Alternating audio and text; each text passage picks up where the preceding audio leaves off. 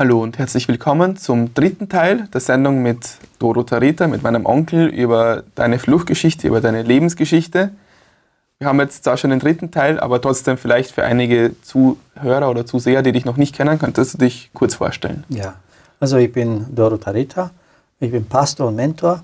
Ich, ich arbeite in Klagenfurt als Prediger und äh, ich bin seit 1985 bin ich in Österreich. Ich stamme aus Rumänien. Ich bin nach Österreich geflüchtet und jetzt haben wir eine wunderbare Familie, meine liebe Frau und drei Kinder und wir leben hier in Österreich. Bis jetzt haben wir gehört, die kurzfristige Planung, die Situation in Rumänien. Du bist dann, kurzfristig hast du von deinem Vater gehört, okay, jetzt ist es soweit, wir versuchen es. Seid an die Grenze, habt einige Tage lang an der Grenze entlang, viele Sachen sind passiert. Was war für dich das Eindrucksvollste oder das, das Besonderste, was in dieser Zeit passiert ist? Was ist dir am stärksten in Erinnerung geblieben?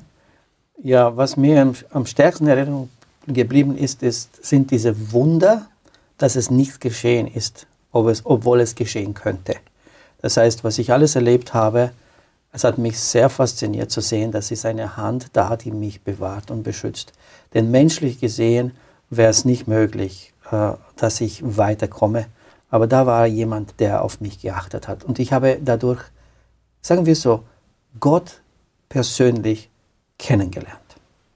Der dich auch geleitet hat, den wir gehört haben. Ja. Was wir noch nicht geredet haben in den letzten beiden Sendungen, ist, was mit deinem Vater dann in der Zwischenzeit passiert ist, was er so lange gemacht hat. Er ist ja dann wieder nach Hause gekommen, während ja. du zum zweiten Mal unterwegs warst. Wir sollen auch noch einmal verstehen, ich, war, ich wusste bis jetzt zu diesem Datum nicht, wo mein Vater ist. Also ich war in Jugoslawien jetzt und ich habe gehofft, dass ich meinen Vater irgendwann mal treffe. Also ich habe nicht gewusst, aber inzwischen ist mein Vater zurück in Rumänien. Und er ist noch in Rumänien geblieben. Er ist noch eine gewisse noch, Zeit. Noch dort geblieben, eine gewisse ja. Zeit. Du warst jetzt in Jugoslawien. Die Gefahr war noch nicht vorbei. Du Nein. hast gewusst, die haben einen Pakt mit Rumänien. Mhm. Wenn sie dich erwischen, für jeden Flüchtling, den sie erwischen, kriegt Jugoslawien einen Waggon voll Salz, hast du ja. gesagt, von ja. Rumänien. Und wir sind da stehen geblieben, wo der Bus dir entgegengekommen ist, auf der Straße, wo ihr gegangen seid. Ja und habt euch nur noch schnell in einem Wald versteckt. Was ist danach passiert? Ja, wie gesagt, wir waren schön angekleidet, aber trotzdem in diesem Wald, in einem Versteck. Und wir sind wieder zurück, nachdem dieser Bus weggefahren ist. Aber wir haben nicht gewusst, dass in dieser Zeit und zwischen dieser Zeit ein Fahrradfahrer uns beobachtet hat, der auch in diese Richtung kam, wie der Bus. Den haben wir nicht gemerkt als wir aus dem Gebüsch so rausgekommen waren, plötzlich steht dieser Fahrradfahrer da und er bleibt stehen und fängt an mit uns zu reden. In einer Sprache, die wir nicht kannten. Das war nicht so, dass er an, Grenzgebiet oder so, dass man da ein bisschen was von beiden Schon, Sprachen gekommen hat. Aber er hat mit uns so gesprochen. Ja. Und, und in dem Augenblick, dann haben wir gesagt, was machen wir jetzt? Und wir haben ganz zitternd gesagt, ja, wir sind geflüchtet, Zeichen. Mhm. Und dann hat er gesagt, ah, er spricht Rumänisch, kein Problem, ich verstehe euch. Hat gleich gesagt, er versteht uns. Und dann haben wir ihm erklärt, er hat uns gefragt, wo wollt ihr hin? Und wir waren sehr skeptisch, was passiert. Es kann sein, dass er uns weiter liefert oder was auch immer. Und wir haben gesagt, naja, wir wollen so weit wie möglich von der Grenze. Und er schaut uns an und sagt, wisst ihr was? Wenn ihr so weitergegangen wäret, dann wäret ihr zur Grenze nach Rumänien wieder gefahren. in die gleiche. zurück, Gott, ja. hat, Gott, hat, uns wirklich einen Engel geschickt, rechtzeitig uns zu stoppen, sonst wären wir wieder in die rumänische, in die rumänische Grenze. Wir, haben nicht, wir waren desorientiert, wir wussten nicht, wo wir waren. Und der Mann, und jetzt merkt ihr das, wer dieser Mann war, wir wissen bis heute nicht. Dieser Mann redet uns freundlich an und sagt, wisst ihr was, kommt mit mir in, in, im Dorf.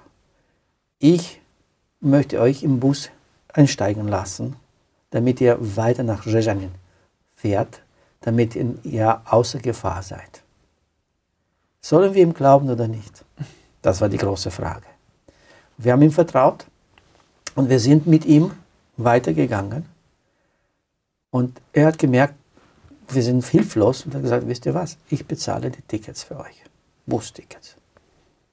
Der ist hineingekommen und hat für uns die Bustickets bezahlt. Was war das? trage ich dich. Wie ist nur das passiert? Merkst du nicht, dass es so eine, eine Fügung da ist, die, die du dir nicht entziehen kannst? Da kann nicht alles, es sind zu viele Zufälle. Und er führt uns im Bus und sagt, ihr seid meine Freunde. Und hat uns begrüßt. Und wir sind mit dem Bus weitergefahren. Was für ein Wunder, dass jemand jetzt uns bezahlt hat, damit wir im Bus einsteigen und dass wir weiter von der Grenze wegfahren. Das hat Gott wirklich, wirklich für uns getan. Und wir sind dann bis nach circa 40 Kilometer weit entfernt von der Grenze und da waren wir fast quasi gerettet. Und jetzt sind wir aus dem Bus ausgestiegen und zu Fuß weiterhin Richtung Belgrad. Warum Belgrad? Weil äh, in Belgrad gab es von Lika, von einer von unseren Freunden, ähm, ein, hat einen Freund gehabt, der in Jugoslawien dort gewohnt hat, in Belgrad. Er war auch sieben-Tags-Adventist und er hat immer wieder be äh, besucht, also die Gemeinde Temesch war besucht und sie haben sich befreundet. Und er kam immer wieder dorthin und hat gesagt, ich würde gerne zu diesem Freund kommen, er wird, er wird wahrscheinlich uns weiterführen, über die zweite Grenze zu, zu kommen. Und dann haben gesagt, wir gehen ihn suchen. Er hat die Adresse gehabt, aber stellt sich mal vor, zu Fuß nach Belgrad. Und wir haben kein Essen gehabt, wir haben nichts gehabt, nur Wasser getrunken und Äpfel, die, die am Boden gefallen sind. Das Im Oktober waren Äpfel da. Und wir sind einfach gegangen, haben, haben wir immer wieder so einen Autostopp gemacht. Ein Traktor hat uns fünf Kilometer weiter genommen. Dann, wir sind da, unsere Füße waren fix und waren gekocht. Also wir waren wirklich sehr geschwollen. Alle Füße waren nass und müde. Und wir gehen den ganzen Tag, von in der Früh, ganz in der Früh bis gegen am Abend. Und wir kommen Richtung Belgrad, näher zu Belgrad. Zu Fuß haben wir den ganzen Weg gemacht. Aber wie? Wir sind auf dem Weg gegangen. Wir sind nicht durch Gärten oder was auch immer. Einfach. Und die Leute, dobre, dobre, haben wir auch gesagt. Fertig, passt, hat gepasst. Ja. Und jetzt aber, kurz vorm Eingang von Belgrad, da merken wir, da ist es, da, da, da das mehr viel Verkehr. Und wir haben diesem Freund wieder Nico gesagt, bitte zieh dir was anderes an. Wir gehen in eine Hauptstadt jetzt. Schau, schau, dass du sagst, nein, nein, es passt schon. Und wir haben schon ein bisschen uns unangenehm gefühlt. Und wir sind auf der anderen Seite der Straße und der ist auf der anderen Seite der Straße. So, wir sind so zwei vorne und dann hin. Und wir gehen Richtung der Berg, aber die, die, der Straßenverkehr, die Straßen war immer größer und so. Und am Rand der Straße, Leute können schon merken, was ist los mit der Tasche in der Hand und so. Und äh, auf einmal kommt ein, ein Polizeiauto. Und wir sehen das und sagen, wir sagen nichts, wir gehen einfach weiter, als ob nichts wäre. Wir gehen weiter, unser Freund, er begrüßt den Polizist. Was hast du gemacht? Aber der Polizist ist weitergefahren. Ja? Wir haben gesagt, Gott sei Dank. Er ist weitergefahren. Er geht, er geht weiter, wir gehen weiter. Derselbe Polizist kehrt zurück und fährt weiter und bleibt stehen, 200 Meter vor uns und will aus dem Auto aussteigen. Und er steht, wir stehen da und sagen, wir gehen, wir sagen nichts, wir sagen nichts. Und wir gehen, wir gehen. Der kommt auf der anderen Seite. Und der hat auch sich nicht mehr gemeldet. Und der Polizist war so am Überlegen, was soll ich machen, was soll ich machen. Und er schaut das, wir haben gesehen, wie er das aufmachen will. Und irgendwie, also auf einmal, lässt er die Hand so und dann fährt er weiter. Fährt er weiter. Noch ein Wunder, noch etwas, was eigentlich passieren könnte. Und wir gehen jetzt weiter und wir kommen fast bei, äh, in, die Stadt, in die Stadt hinein. Aber beim Eingang sehen wir Folgendes. Wir sehen ein Kontroll, Turm, wo die Polizeiautos, alle diese Autos, dieses Polizeiauto war auch dabei, alle diese Autos waren alle zusammen hier da und haben gewartet. Und wir sind in die Richtung gekommen und wir haben uns gefragt, wie schaffen wir jetzt durch, das, durch diese Polizeikolonne von Autos jetzt durchzugehen. Belgrad jetzt. Polizeikontrolle am Eingang. Ja. Pässe habt ihr wahrscheinlich keine gehabt, nehme ich an. Natürlich nicht. Natürlich. Wie geht's weiter? Ja, wie geht's weiter? Also, wir gingen jetzt Richtung dieser Polizeikontrolle. Vier Autos waren da, Türen waren offen, einige Polizisten waren, drau waren draußen, einige drinnen. Und jetzt kommen wir. Und wir haben gesagt, was wir machen ist, verhalten wir uns ganz normal, tun wir also wir von hier wären, gehen wir weiter. Wir kommen näher und dann plötzlich hören wir, die Polizisten waren alle beschäftigt. Es war ein Fußballspiel. ein Fußballspiel und alle haben dieses Fußballspiel angehorcht.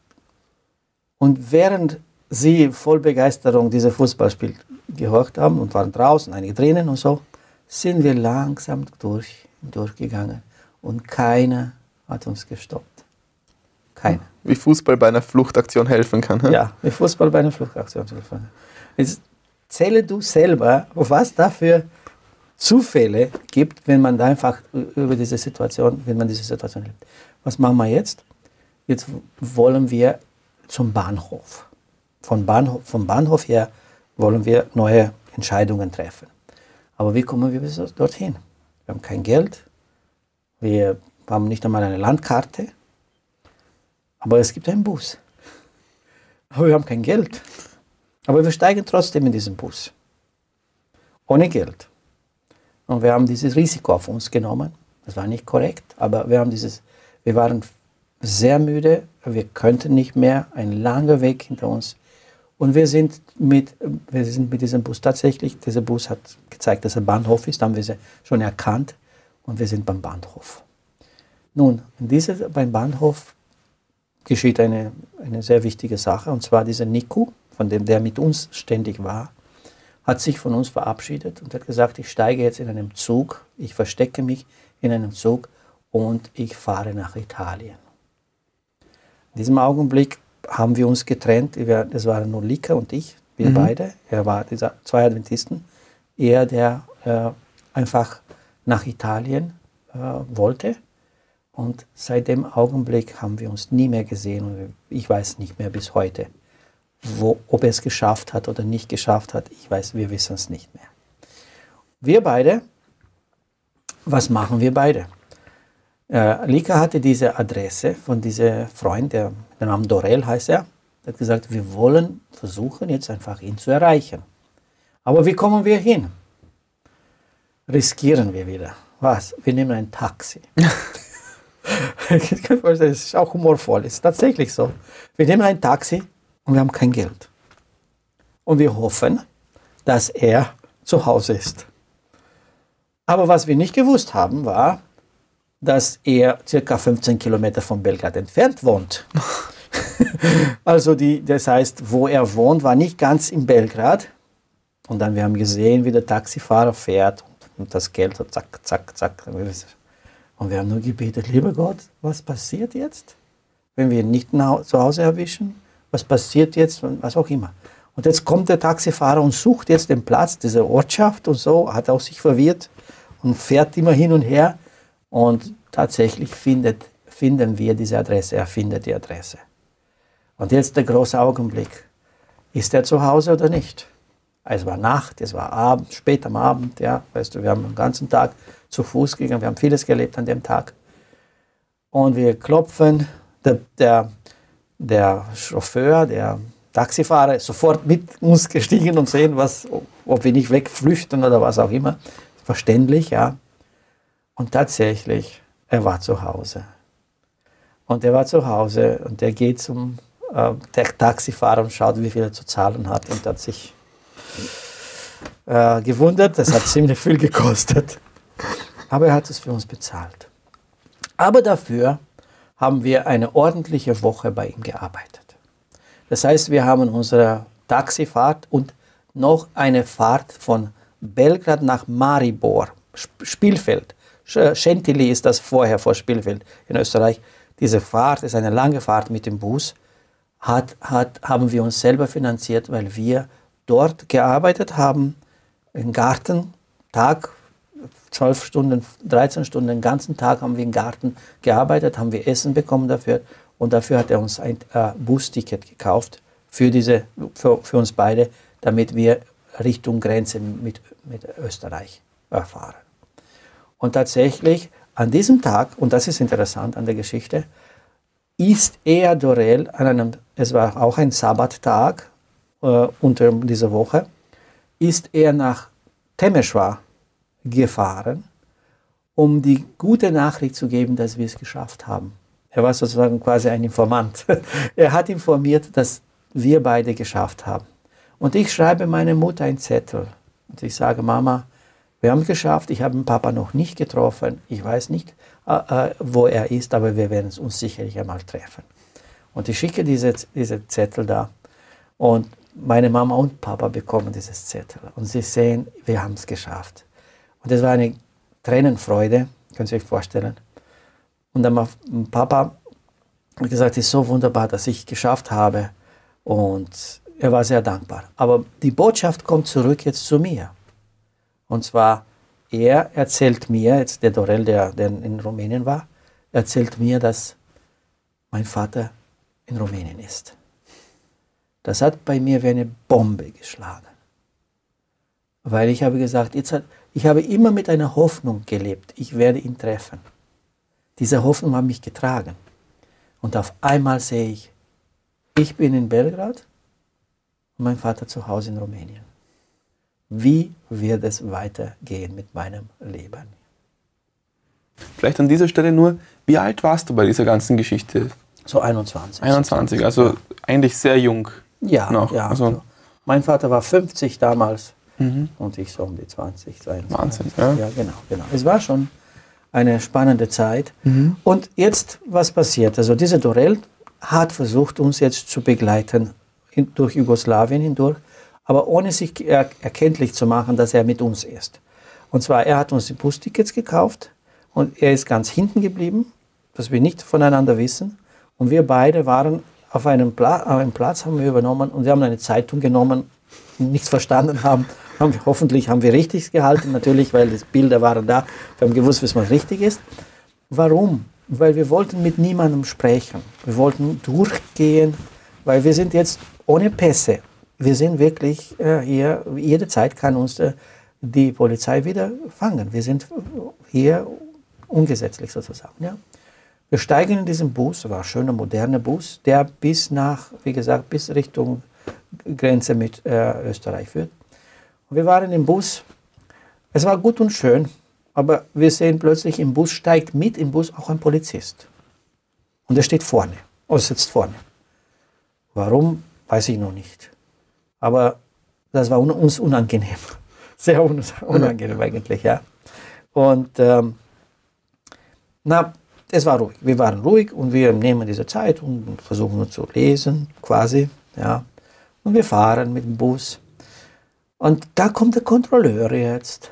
Und der Kontrolleur hatte die Gewohnheit, gerne zu plaudern mit den Leuten. In ihrer Sprache. Mit jedem. Gut, gut. Und wir stehen da und sagen, was ist, wenn, sie, wenn er anfängt zu sprechen und wir haben kein Wort, wir wissen nichts, was sie sagen. Da ist der Polizist da vorne im Bus man kommt. Und wir halten die Zeitungen ganz, ganz genau und konzentriert. Wir lassen so, als ob wir, wir geben es einfach so weiter. Ja? Und ähm, hat gefragt, äh, Chantilly, ja, ja, da oder was auch immer. Wir haben gesagt, so, was wir, sind wir nur, ja, nicht und so. Und hat genommen und hat nichts gesagt, weil er gemerkt hat, dass wir sehr, sehr beschäftigt waren. Aber es war eine sehr brenzliche Situation sozusagen, ja? weil dann hätten wir, wären wir entlarvt, dass wir wirklich jetzt äh, tatsächlich illegal unterwegs waren. Ja? Und so kommen wir jetzt Richtung Grenze. Der Bus lässt uns da, der Dorel nimmt uns noch einmal mit einem Taxi bis zum, zum Grenzplatz. Es gab ein Gasthaus dort. Und gesagt, jetzt, jetzt könnt ihr weitergehen. Jetzt lasse ich euch hier. Und da ist die Grenze. Merkt ihr das? Das war so diese also die, die Grenze nach Maribor, also die österreichische Grenze. Und wie gesagt, nimmt auf der, auf der, geht es auf der linken Seite drüber und dann schau, schaut, dass er über die Grenze kommt. Also das, das war ganz neu für uns. Wir wussten nicht jetzt einmal, wie die Grenze aussieht. Gibt es eine, gibt es keine. Nun gehen wir durch die Nacht jetzt einmal zu zweit einfach durch diese Felder äh, Hunde haben gebellt, immer wieder da und dort, klar, weil jetzt nicht mehr auf der Straße waren. Wir haben nicht uns getraut, über die Grenz, den Grenzübergang zu gehen, so normal, sondern doch auf der Seite. Und da waren anstatt Wasserkanäle wie in Rumänien Zäune. Zaun nach dem Zaun müssen wir klettern wieder runter, Zaun nach dem Zaun. Und dann kommen wir in einen Wald. voll dunkel, das hätten wir, wir hätten uns fast verloren. Wir haben nichts mehr gesehen, ganz dunkel. Dann gehen wir weiter, gehen wir weiter, dann sehen wir plötzlich so ein, ein Haus, ein helles Haus. Wir wussten nicht, was das ist, aber wir haben so Antennen gesehen. Was könnte das sein, wissen wir noch nicht ganz. Und entlang, wir, wir gehen weiter entlang und dann sehen wir wieder den, den Grenzstein. Ein runder Grenzstein, nicht so wie in Rumänien, es war ganz ein bisschen höher und rund. Und dann sagen, Gott sei Dank, wir überqueren jetzt, wir kommen, wir kommen nach Österreich. Unglaublich. Dann sind wir drüber, ohne Probleme. Das war, wie gesagt, nur ein Spaziergang sozusagen. Kommen wir auf der anderen Seite und dann auf der anderen Seite dann sehen wir eine, eine, Schienen von einer Zuglinie, eine Zuglinie, also die Schienen von, äh, von einem Zug. Und wir gehen auf diesen Schienen einfach so äh, Richtung Österreich. Auf einmal kommt der Zug, ganz großes Licht da hinten, schnell schmeiß, schmeißen wir uns in Brennesel. Da waren nur Brennesel da. Wir waren voll, voll mit Brennesel. Äh, dann kommen wir wieder rein. Das hat uns nicht, nichts ausgemacht. Und dann gehen wir weiter und kommen wir in eine Ortschaft. Keine Ahnung, welche Ortschaft war das, ja. Und das Erste, was wir gesehen haben, war uns gewundert, diese Lichter. So viel Licht, Aral oder was auch immer, grün, gelb, ich weiß nicht. Es, es waren so schöne ähm, Reklame. Reklame. Ja. Und dann Autos. Wow. Was so viele Sorten von Autos, haben wir nie gedacht. Weil wir sind wirklich, in Rumänien war nur ein Dacia gehabt und fertig. Und hier so viele Autos. Und wir waren so dankbar und wir haben in einem Maisfeld wieder hingelegt und sind bis am nächsten Tag. Wir haben übernachtet und haben geschlafen. Es war kalt, sehr kalt. Und da haben wir dort übernachtet. An dieser Stelle würde mich noch interessieren, ihr habt jetzt quasi schon vieles geschafft. Ihr habt es geschafft, nach Jugoslawien rüberzukommen. Ihr habt es geschafft, in Jugoslawien zu überleben, quasi nicht zurückgeschickt zu werden. Ihr habt es geschafft, nach Österreich. Wie habt ihr euch gefühlt? War das echt glücklich? Habt ihr euch sehr gefreut oder war immer noch diese, es könnte immer noch was passieren, wir müssen ja. noch weiter? Ja, ja. Also nachdem wir Österreich erreicht haben, da haben wir wirklich eine Befreiung gespürt. Wir haben auch gesagt, jetzt würden wir auch uns der Polizei übergeben. Weil wir wissen, wir, wir haben so viele tausende Kilometer jetzt hinter uns sozusagen grundsätzlich. Ja.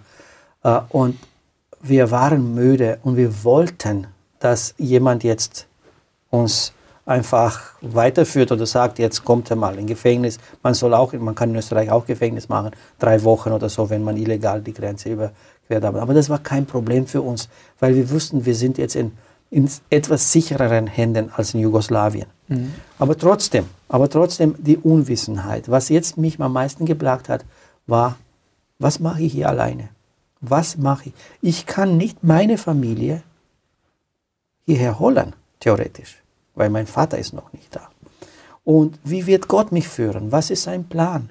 Aber ich gehe weiter. Ich war motiviert. Ich habe nicht gesagt, jetzt, äh, ich wollte weitergehen. Habt ihr gewusst, wie das funktioniert mit diesen, also ihr wart ja in Rumänien und ja. habt ihr damals gewusst, in Österreich läuft das so, man kommt dorthin mm, oder wenn man ja, aufgegriffen wird? Oder man hört das. Man hört, man, man hört schon, dass es anders ist. Mhm. Ja? Aber es übertrifft deine Erwartungen. Es ist besser, schöner und auch ja, man hört, dass, dass man sagt, okay, wenn du dort bist, dann, dann übernehmen die dann, dann, du lebst im Gefängnis besser, als wenn du zu Hause bist, weil du nicht so viel Essen hast wie im Gefängnis. Also man könnte schon vielleicht eine Vorstellung da haben. Und damals war wirklich eine sehr schwere Zeit in Rumänien. Und jetzt sind wir auf dem Weg nach Graz. Mhm. Ja? Und wir haben gesagt, okay, äh, jetzt gehen wir. Aber wo sind wir gegangen? Auf der Autobahn.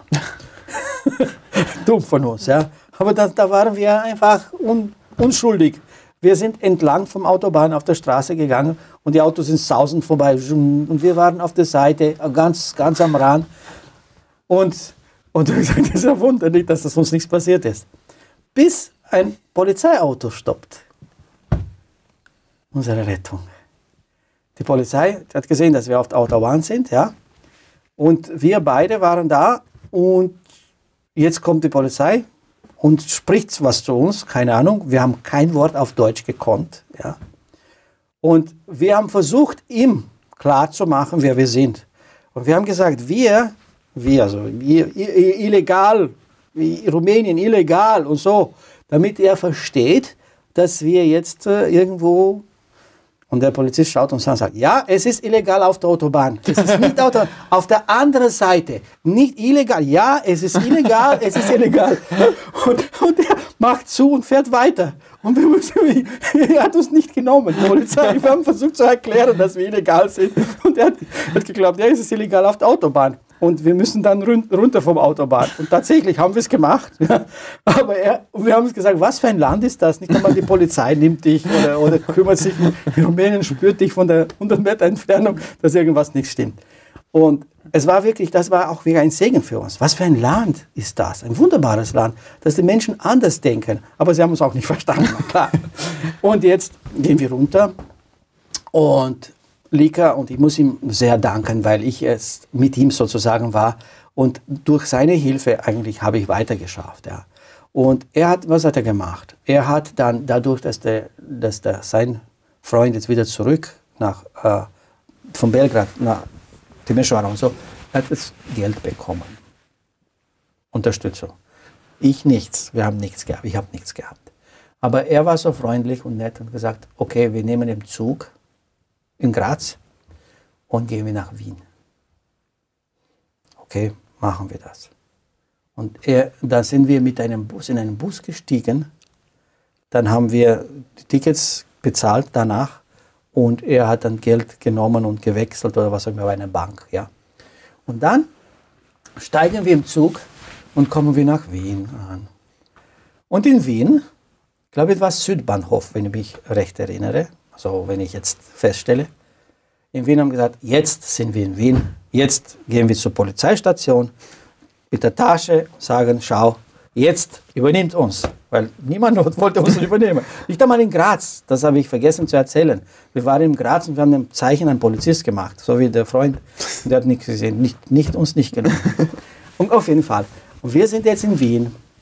Und da in Wien gehen wir gleich vom Zug in die Polizeistation, Standard, Stand Polizeistelle. Und jetzt, jetzt ist klar, ja, du gehst mit der Tasche und wir haben es wieder illegal und so und so. Hört uns an und sagt, mhm, okay. Dann sagt er zu uns, so Zeichen, kommen Sie am Montag um 8 Uhr, Zimmer 202, präsentieren Sie sich dort. und schauen wir uns dann na, was machen wir bis dahin? Er hat nicht geglaubt oder nicht gewusst, dass wir zu Fuß oder mit diesem, dass wir wirklich einen, so einen langen Weg gemacht haben bis nach Wien. So. Und er hat geglaubt, wir sind hier irgendwo in Urlaub und wir wollen einfach hier bleiben in Österreich. Und er hat uns eine Adresse geschickt, dass wir am Montag irgendwo hingehen sollen. An welchem Tag war das? Das war, eine, äh, es war ein Montag, glaube ich, oder so. Also fast eine Woche oder Woche ja, lang. Ja, also eine Woche lang, ja, genau, wieder. Und wir stehen da und sagen, ja, und jetzt? Er hat nicht geglaubt, wirklich, dass wir, er glaubt, dass wir Touristen sind oder was. Und dann kapiert er erst, aha, dann kauft uns, er kauft uns ein Ticket, Tickets für, Lok, für den Lokalbahn nach, nach Dreiskirchen. Er selber. Und er führt uns im Zug und sagt, wenn Dreiskirchen hörst, aussteigen. Und wir sind jetzt im Zug und wieder so alleine, ohne Polizei, ohne mich. Und er schickt uns direkt nach Dreiskirchen. Und dann haben wir jetzt in Lokalbahn weiter, weiter gehört, so Stimmen von Flüchtlingen, Ausländer. Und wir haben schon langsam so mitgekriegt, aha, jetzt sind, sie, äh, sind wir ganz in der Nähe. Und tatsächlich, dann sind wir in Dreiskirchen dann ausgestiegen, müde und matt. Und wir gingen jetzt gerade bei diesen Toren in Dreiskirchen und wir wurden dann dort übernommen. Dreiskirchen, jetzt heutzutage wahrscheinlich nicht der schönste Ort auf, auf der Welt. Und wie, wie war das damals? Hat es da auch volle Zustände gegeben? War es auch überfüllt und viele Leute? Und ja, ja. Auf jeden Fall, wenn du reinkommst, ich meine, es sind schon einige Jahre vergangen, aber das, die Begrüßung war nicht sehr freundlich, klar, ja. Wir waren Zigeuner, wir waren, wir haben äh, Fingerabdruck. Fingerabdrücke äh, abgegeben, fotografiert mit dem Z, also wie ein Verbrecher, klar. Aber das war kein, kein Problem.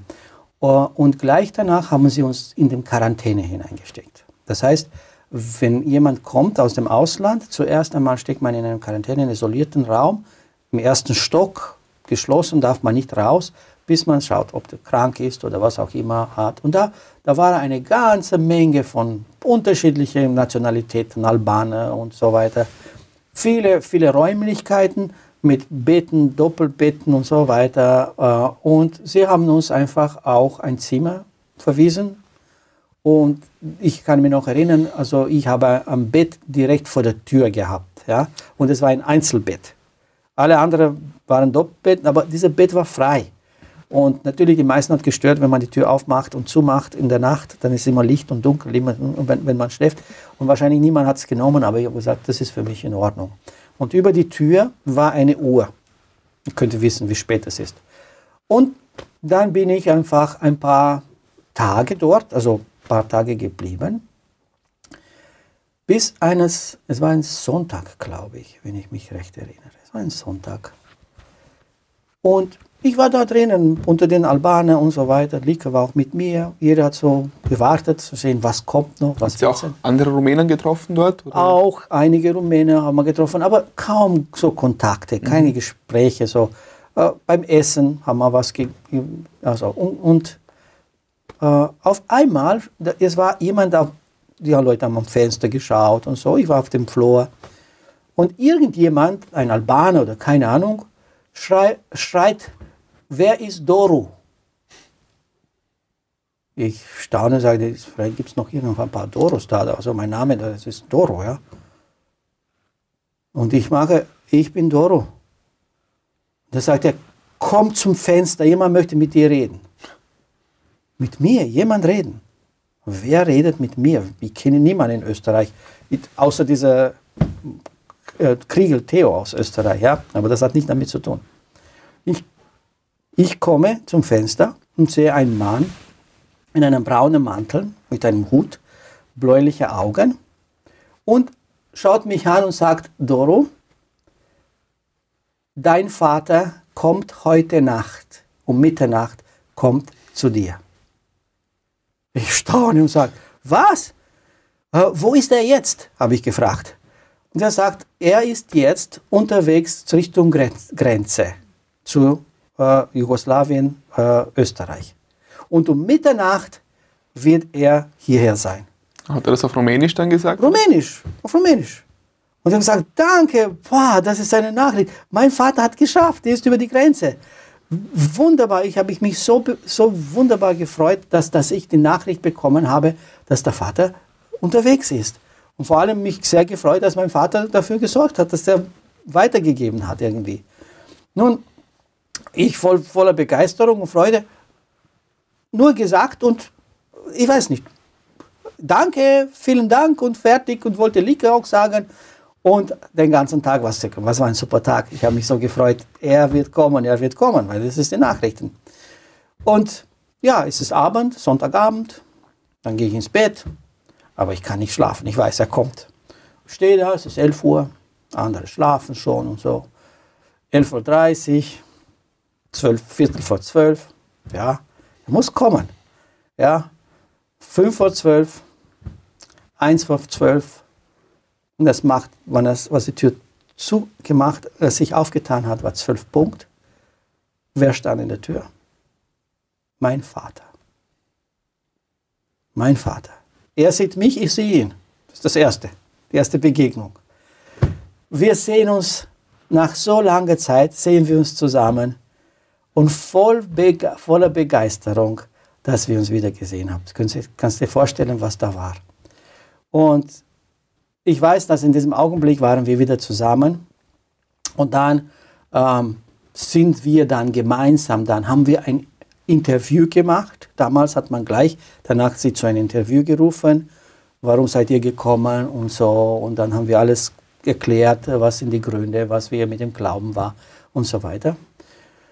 Und Jahre später habe ich meinem Vater dann an mir, habe mich an diese Geschichte erinnert und dann sage ich zu meinem Vater, Papa, das war so toll. Danke dir, dass du, dass du einfach ähm, mich informiert hast, dass du, dass du gekommen bist. Das hat mir so, mich so beruhigt. mein Vater schaut mich an und sagt, was habe ich dir gesagt? Ja, dass du kommst. Mein Vater sagt, ich habe das niemandem gesagt. Ja, aber hast du nicht diesen Mann geschickt, der gesagt hat, dass du kommst? Sagt er, nein. Niemand. Dann fragen wir, wer war diese Person, die mir das gesagt hat? Mein Vater hat begonnen zu zittern und, ich habe auch gezittert. Und dann mein Vater sagt, jetzt verstehe ich eine Sache. Als ich über die Grenze nach Jugoslawien, Jugoslawien, Österreich überquert habe, dann wollten wir weiter, er war mit jemand anderem, und plötzlich stopp, bleibt ein Auto stehen vor uns und fragt uns, wohin wollt ihr? Und er hat gesagt, ja, wir wollen Österreich, Wien und so weiter. Und der Mann sagt, ja, ich weiß, wo ich ihn bringe. Ich bringe euch nach Dreiskirchen. Und der Mann hat meinen Vater bis nach Dreiskirchen gebracht. Von der Grenze. Ja. Und ich frage mich, wie war sein Gesicht?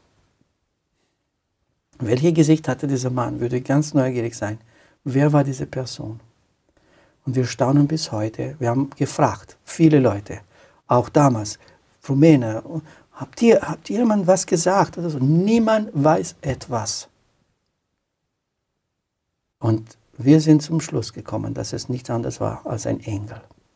Und jetzt zum Abschluss, zum Abschließen der Gedanke jetzt, ja, wo wir wieder zusammen waren, habe ich eine Theorie.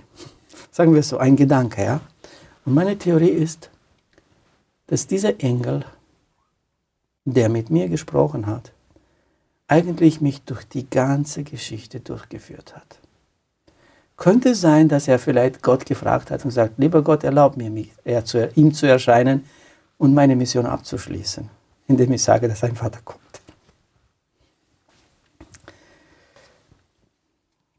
Und dadurch habe ich erkannt, wie großartig Gott ist. Und wenn er was anfängt, dann bringt er das zu Ende.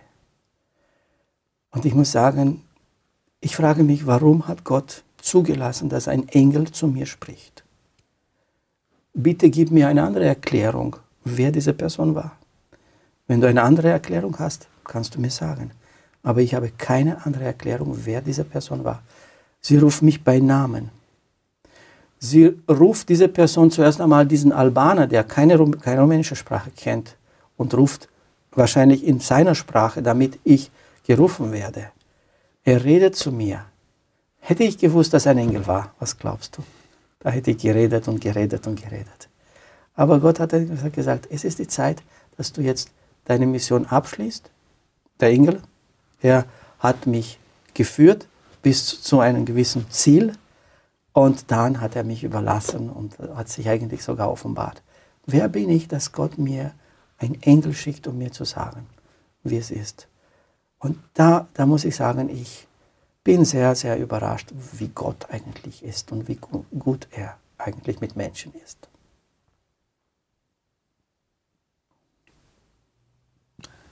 Es ist echt erstaunlich zu beobachten, wie man geführt wird durch verschiedenste Situationen und auch im Kleinen und auch im Großen, auch wenn es lebensgefährlich ist. Jetzt dieses, dieses Treffen, sehr emotional sicher und, und voller Freude trotzdem noch nicht alle da. Wie, ja. wie ist, was waren dann die nächsten Schritte ja. nach dem? Es, ist, es geht um Wunder nach dem Wunder, muss ich sagen. Wir sind dann nach äh, Walsee transferiert, in der Nähe von Amstetten. Und waren wir in einer Pension und wir haben gewartet auf eine Antwort, äh, ob wir politisches Asyl bekommen in Österreich oder wir sollen weiterziehen. Unser Ideal oder unser Ideal, unser Gedanken war, wir können auch nach äh, Amerika äh, fliegen. Es gab jemanden in Cleveland, Ohio, der, der, sich, der, der bereit war, uns zu sponsoren, ohne dass wir ihn kannten. Wir wussten es nicht. Er hat gesagt, es gibt jemanden, der euch, äh, ein Sponsor für euch, er könnte euch nach Cleveland in Ohio bringen. Und wir haben es registriert, okay. Aber jetzt kommen die Ergebnisse von, von, von diesem äh, politische Asylverfahren, politisches Verfahren. Äh, wir waren ungefähr 60 Leute, na, na, vielleicht 40, nicht 60. Wir waren in Amstetten bei Bezirkshauptmannschaft. Alle diese Flüchtlinge in Buße wurden gebracht, um, um, um den Bescheid zu bekommen. Mein Vater und ich saßen da und haben gewartet. Und jeder hat sich gedrängt, der Erste, wer, wer kommt der Erste? Jeder kam negativ. Negativ. Negativ. Auch damals negativ. Durch die Bank. Wirklich durch die Bank. Alle Leute sind da vor uns gegangen. Und jeder hat mit dem Kopf nach unten mit negativ. Und mein Vater und ich, wir waren die letzten zwei. Wir gingen hinein. Und die Leute sagen, ihr habt es positiv. Beide. Wahnsinn. Ja, Wahnsinn. nur wir beide. Dann haben wir wieder gesehen, da ist Gott, da ist ein Wirken. Gott wirkt. Und dann haben wir politisches Asylum bekommen. In dem Augenblick haben wir politisches Asylum bekommen. Das erste Mal haben wir versucht, in Kontakt mit diesem Freund aus Österreich, dem wir das Auto repariert haben. Da schließen wir den Kreis unserer Geschichte. Nicht umsonst war diese Person bei uns zu Hause. Nicht umsonst ist sein Auto kaputt gewesen. Damit wir einen Funkenkontakt, wir haben gewusst, er wohnt in St. Johann in Pongau, Kriegel Theo heißt er. Und wir wollten ihm nichts stören, wir wollten nur sagen, wir sind da und wir haben politisches Asyl bekommen. Einfach, dass er weiß, dass wir in Österreich sind. Äh, ein, dieser Freund, der mit meinem Vater unterwegs war, war auch mit uns jetzt. Wir waren zu dritt sozusagen. Nico, ja, auch heißt er. Und er hat in Englisch mit ihnen gesprochen. Wir haben noch kein Deutsch gesprochen, überhaupt nicht. Und Herr Krieg auf St. Johann in Pongau kommt nach Linz. Sofort. Und er schaut uns an, er freut sich und sagt, ich sorge für euch. Wahnsinn. Ich sorge für euch. Das ist Gott kehrt zurück. Nach drei Tagen kommt eine Schwester von, einer, von, von der Salzburger Gemeinde, jetzt haben wir später nach erfahren, ja. Sie kommt zu uns und sagt, packt alles zusammen, ich habe für euch eine Arbeit gefunden. Das ist aber ein Wunder. Der Kriegel Theo hat gewusst, dass wir Adventisten sind, weil er uns unser Leben gesehen haben, hat damals hat den Pastor aus, aus Salzburg angerufen und hat gesagt, ich kenne zwei Leute, kümmert dich um diese Leute. Und so ist diese adventistische Frau zu uns gekommen, um uns weiterzuführen. Wir haben niemanden in Österreich gekannt. Und was macht sie? Packt alles, ich habe einen Job für euch. Und sie führt uns. Und sie führt uns. Sie haben gesagt, wo, wohin? Keine Ahnung. Wir sind da, da, wir führt. Und sie führt uns, sie führt uns. Und dann plötzlich sehen wir so eine kleine Ortschaft, einen schönen See und ein Schloss daneben und so. Was ist das? Das ist Seminarschloss Bogenhofen. Da haben wir eine Arbeit für euch gefunden.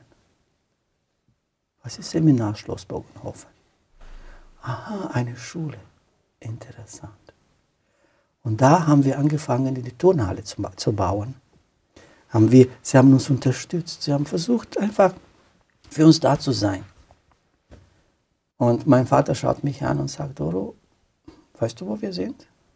Ja. Was wolltest du werden? Ja, ja, ja. Pastor?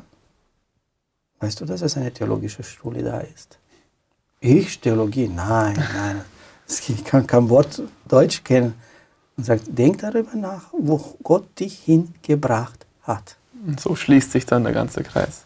Denk dich daran, wo dich Gott hingeschickt hat. Ich habe noch nie von Bogenhofen etwas gehört, von dieser äh, Privatschule. Dort habe ich Deutsch gelernt und dort habe ich auch mit der Theologie begonnen. Und dort habe ich meine liebe Frau kennengelernt.